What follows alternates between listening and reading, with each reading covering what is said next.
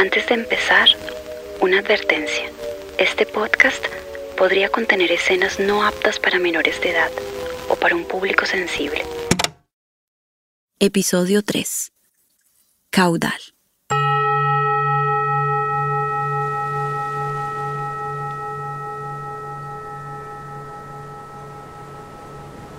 Tienes 23 años.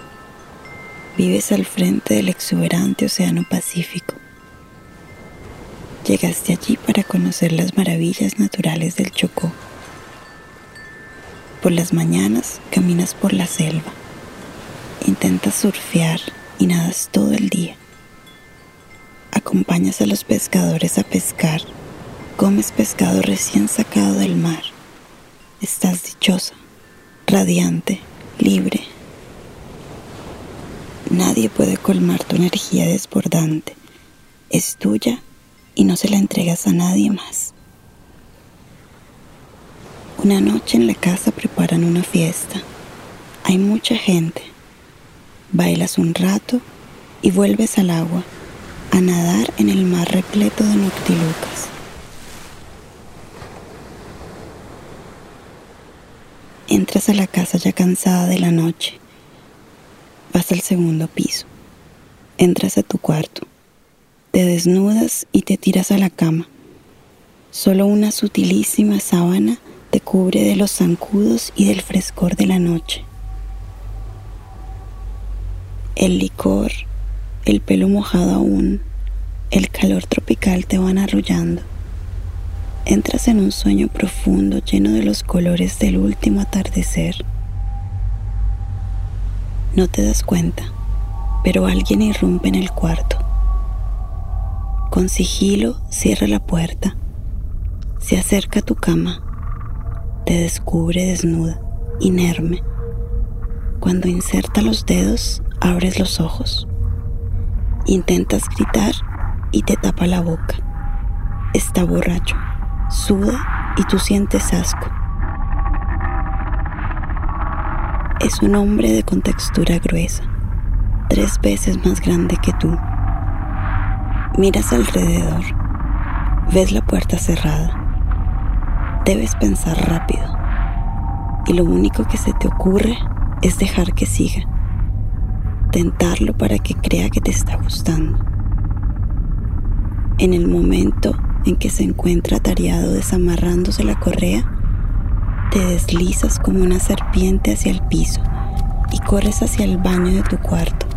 Te encierras con llave y el hombre enfurecido golpea fuertísimo. Tu corazón late a mil. Al inicio tienes miedo. Después decides desafiarlo e inicias a insultarlo y a reírte de él insultos retumban en la puerta que tiembla ante los golpes de cólera del borracho. Se cansa, se rinde. Y tú te acurrucas en el suelo y te quedas dormida. Al otro día pasas por encima de botellas y borrachos. Sales con tus maletas. Sigues tu viaje.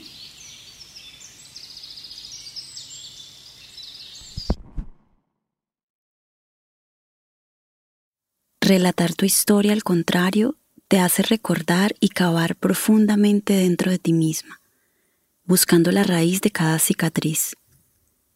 Pero las experiencias dolorosas no deben definir lo que eres. Debes seguir, porque es a través del espacio recorrido que la mente crea el tiempo, el pasado y el futuro. Es uno mismo quien puede definir el siguiente capítulo.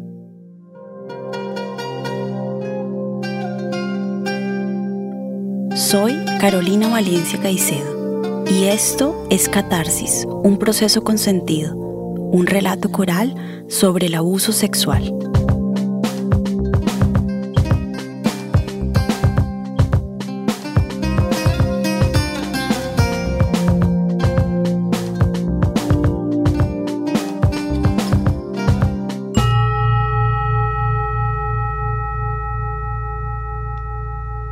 A veces la gente me dice, yo le entiendo, ¿usted por qué cuenta su historia tan dramática que es y dolorosa y no llora? Es que o sea, yo no tengo por qué llorar y, y, sí, me duele, pero el que debe sentirse como una pichurri, una pecueca es el que ejerció tanta violencia en mí, yo por qué debo cargarme.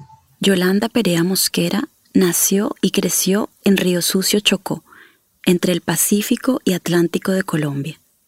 Ella y sus hermanos pasaban la mayoría del tiempo en la finca de sus abuelos.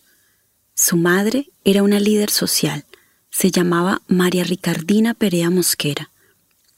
Yolanda te dice que toda la vida ha intentado ser como su madre. Su infancia era llena de dicha. Ella te cuenta lo divertido que era vivir en el campo, la pesca, montar a caballo, ordeñar las vacas, comer frutos frescos, pero algo interrumpiría esta perfecta armonía. Una tarde, la madre de Yolanda, su abuela y sus tíos se fueron a una fiesta. Ella se quedó con sus hermanitos en la casa del abuelito. Y entre 3, 4 de la tarde, no sé, llegó un integrante de la FARC, porque además uno sabía quién era porque pasaban constantemente por la finca. Siempre que ellos pasaban armados por ahí, pedían agua, una cosa, y uno siempre, pues como no le metían con uno, uno entregaba, entonces uno ya, yo ya lo había visto más de no sé cuántas veces pasar por ahí. Esa misma persona, observando que no había adultos en la casa, regresó en la noche. O sea, nosotros estábamos a la entradita de la puerta en dos camarotes que habían pegados, ahí estaban. Y yo, como era la mayor, yo cuando iba allá siempre me tocaba el bordito de la cama para que mis hermanos que no se fueran a caer. Y bueno, yo estaba ahí y cuando esta persona entra, la primera que encuentra es a mí, y me apunta con un revólver en la cabeza y me dice que si hago bulla o ruido o algo, porque mi abuelito estaba en el segundo piso, le hacía algo a mis hermanos o a mi abuelito. Esta persona abusa de mí. Después del abuso, Yolanda se escondió en el cuarto de San Alejo, donde se guardaban los chécheres. Algunas horas después, su madre llegó. Al no ver a la hija en la casa, se preocupó me llamaba y yo, yo no era capaz de responder, escuchaba a mis tíos, las voces de todos lo escuchaba, pero no. Entonces mi mamá subió a la casa y fue y ah, empezó a buscar, a buscar y a gritar hasta que llegó donde yo estaba. Cuando mi mamá llegó allá, la poca ropa que yo tenía, la verdad que era un desastre, estaba toda llena de sangre, porque digamos de tanto como pasarme la mano y eso, entonces mi ropa toda estaba sangrada. Entonces mi mamá me preguntó qué pasó, yo le expliqué. Mi mamá me dejó en los brazos de mi abuelita. Y se fue al campamento de los guerrilleros de las FARC a buscar al hombre que le había descrito Yolanda. Nadie le dio razón de él. Probablemente se le estaba escondiendo. Entonces su madre confrontó al comandante. Eh, el señor este, el jefe de la FARC, se le enojó mucho a mi mamá, discutieron muy feo y mamá se fue a la casa.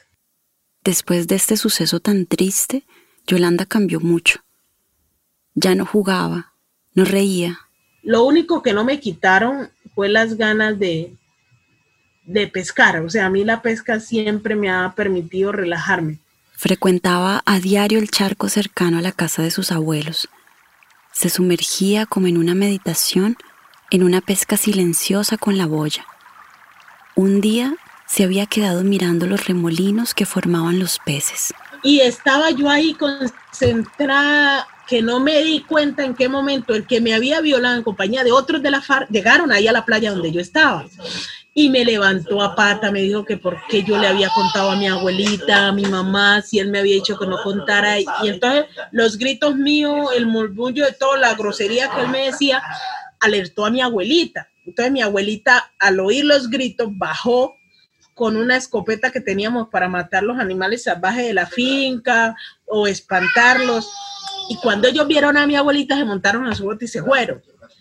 Yo quedé en el piso reventada, la boca, la cara golpeada, eh, la o sea, yo no, no tenía parte donde no tuviera golpe.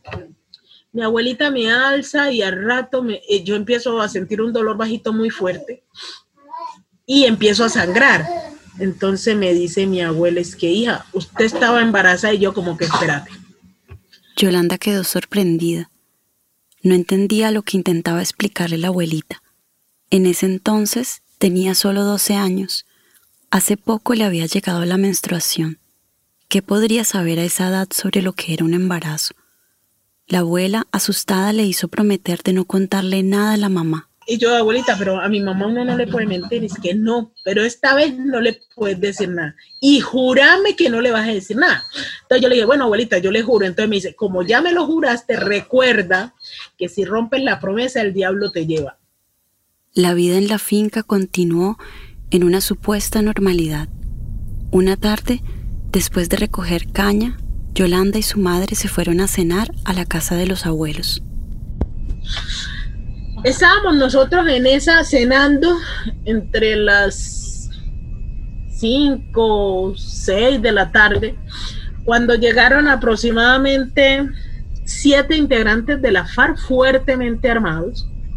Le dice uno de ellos a mi abuelito, eh, don Isidro, dígale a, a su hija Ricardina que nos atienda porque hace rato no la veíamos por aquí. Mi abuelito llama a mi mamá le dice, Ricardina, vení para que me ayudes aquí a atender a esta gente. Cuando yo oí el nombre mamá, yo me levanté porque cuando mamá estaba en la finca yo siempre quería ver ella qué hacía para poder pues ser como mi mamá. Entonces mamá bajó las escalas. Cuando mamá bajó las escalas, yo ya estaba para dar el, paso y empezar a bajar las escalas también. Entonces mamá se voltea y me coloca la mano en el pecho y me dice, esta vez no, Yolanda. Necesito que te hagas cargo de tus hermanos. Entonces me dijo Yolanda Perea Mosquera. Te estoy hablando muy en serio. Fue la primera y la última vez que mamá me dijo. Yo creo que ella mencionó mi nombre completo en dos ocasiones. Cuando me registró y ese día. Y me dice, te vas para la cocina. Y yo arranco para la cocina. Fue la, eh, han sido los pasos, no era lejos llegar a la cocina, pero me han parecido en toda la vida el caminar más largo. Cuando yo llegué a la cocina, se forma una balacera que parecía el 31 de diciembre. Y corro bajo al patio. Cuando llego al patio me encuentro con el capataz de la finca yo lo miro, él me mira y arrancamos a correr. Cuando nosotros arrancamos a correr, por debajo de la casa empezaron a dispararnos. Entonces nosotros era corre, corre, corre, hasta que llegamos al Monte Espeso. Cuando llegamos al Monte Espeso estaban dos de las mujeres de uno de mis tíos con sus hijos de brazo. Estaban mis otros hermanos. Y, y las mujeres de mis tíos lloraban y decían que habían matado a mi tío.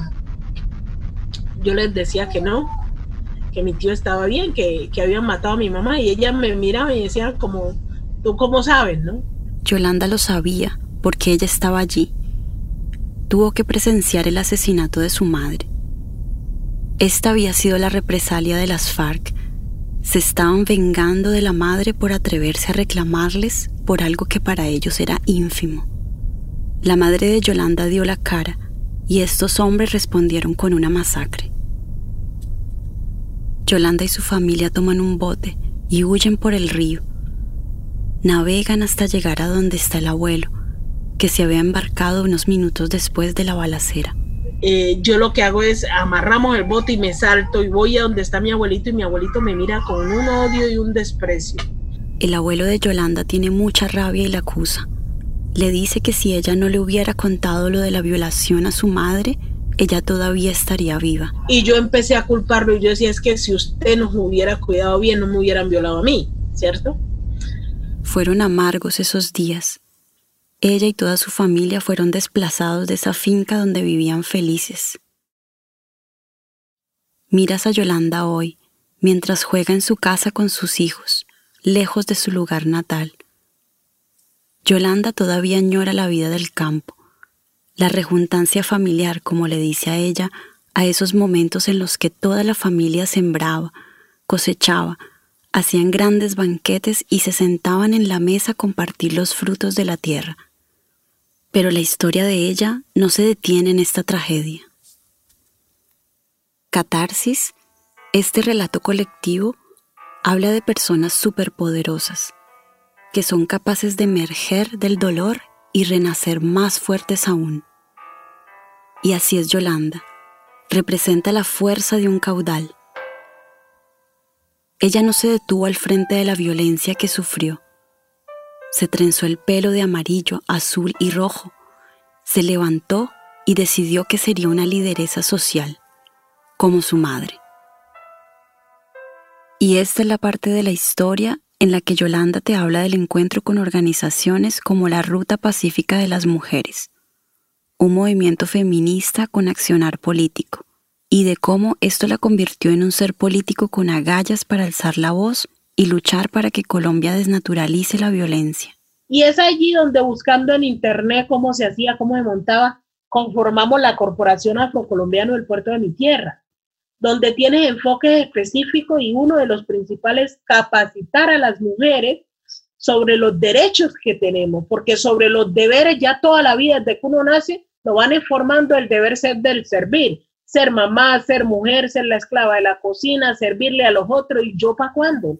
Yolanda también desarrolla la iniciativa Arrópame con tu esperanza, que busca sensibilizar a la sociedad colombiana respecto a la necesidad de que las víctimas de violencia sexual puedan acceder a una reparación integral.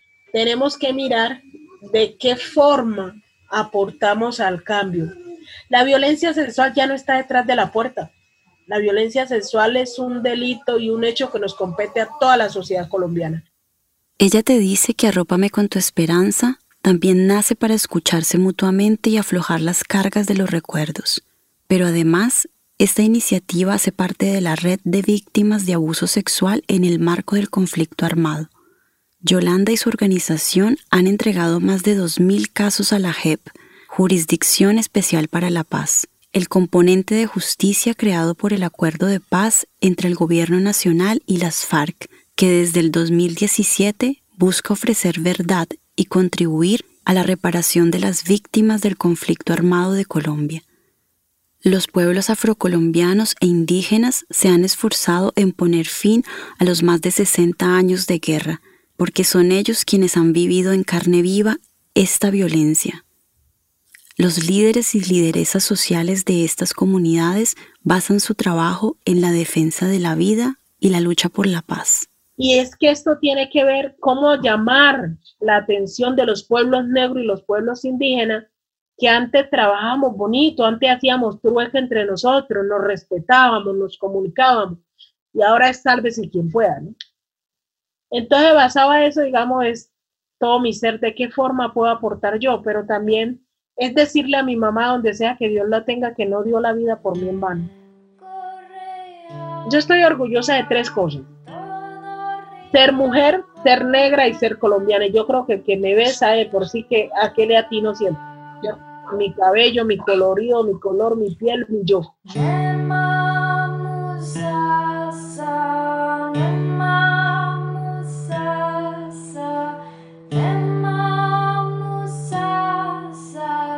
Durante la conversación miras a Salomé, la hija de Yolanda, que juega con las trenzas tricolor de su madre sonríe y balbucea como si imitara a Yolanda. Verlas te llena de vida. Entiendes que es por personas como ella que te sientes orgullosa de ser colombiana.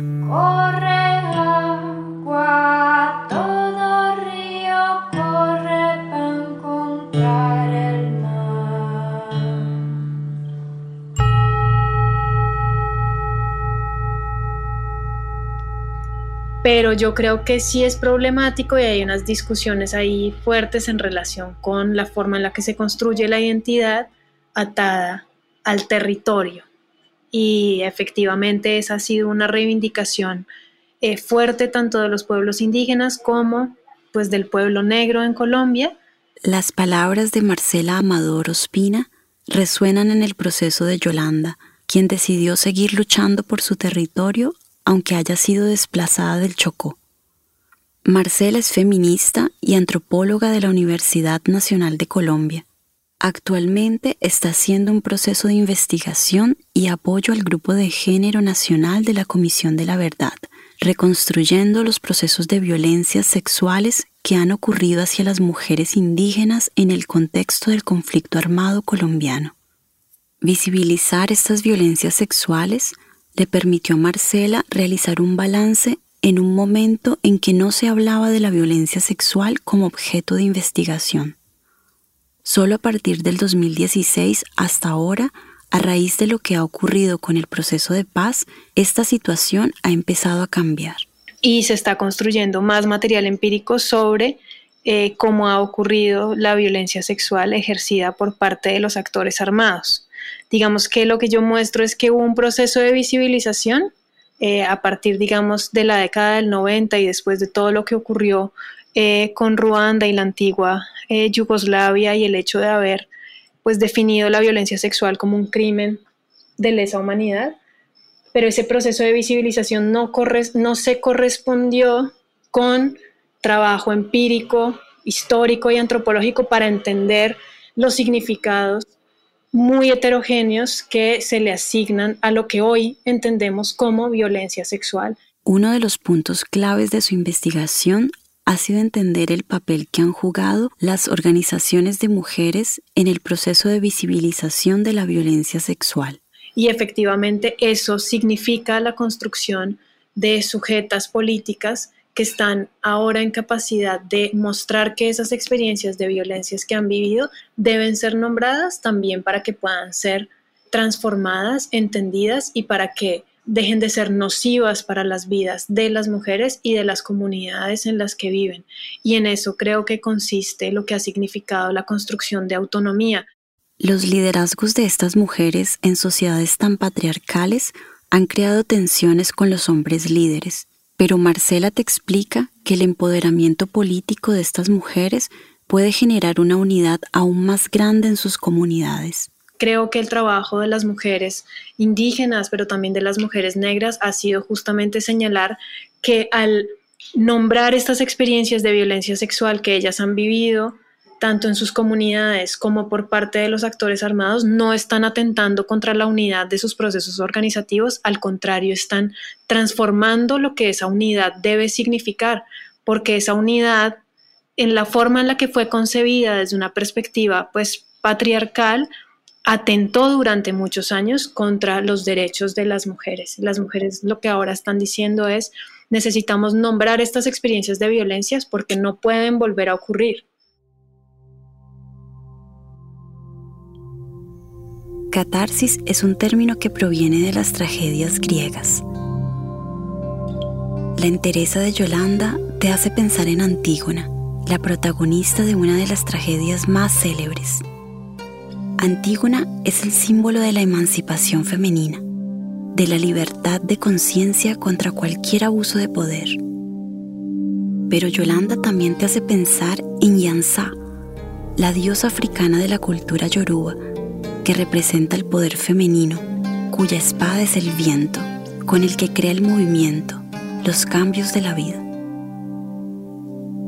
Las mujeres como Yolanda, que se transforman en sujetas políticas y manifiestan su experiencia de abuso, lo hacen para posibilitar un cambio. De estas enunciaciones debemos servirnos para desestructurar las prácticas violentas, para hacer catarsis.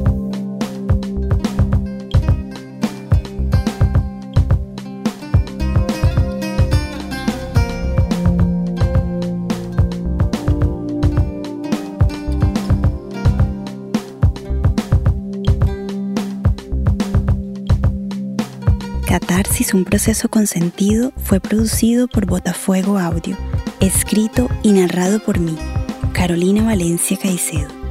Ilustraciones y diseño gráfico, Juan David Caicedo Puscus. Montaje audio y diseño sonoro, Ricardo Giaconi. Agradecemos especialmente a Yolanda Perea Mosquera por su valiente testimonio y a Marcela Amador Ospina por su valiosa participación en este episodio. Gracias a Irene Rodríguez por interpretar la canción Corre Agua. Este podcast se realizó gracias a la beca Prácticas Creativas de Producción Sonora Digital Podcast del Programa Nacional de Estímulos del Ministerio de Cultura de Colombia. Síguenos en nuestras redes y en botafuego.org, una plataforma de podcast y audiodocumentales donde encontrarás todas nuestras producciones.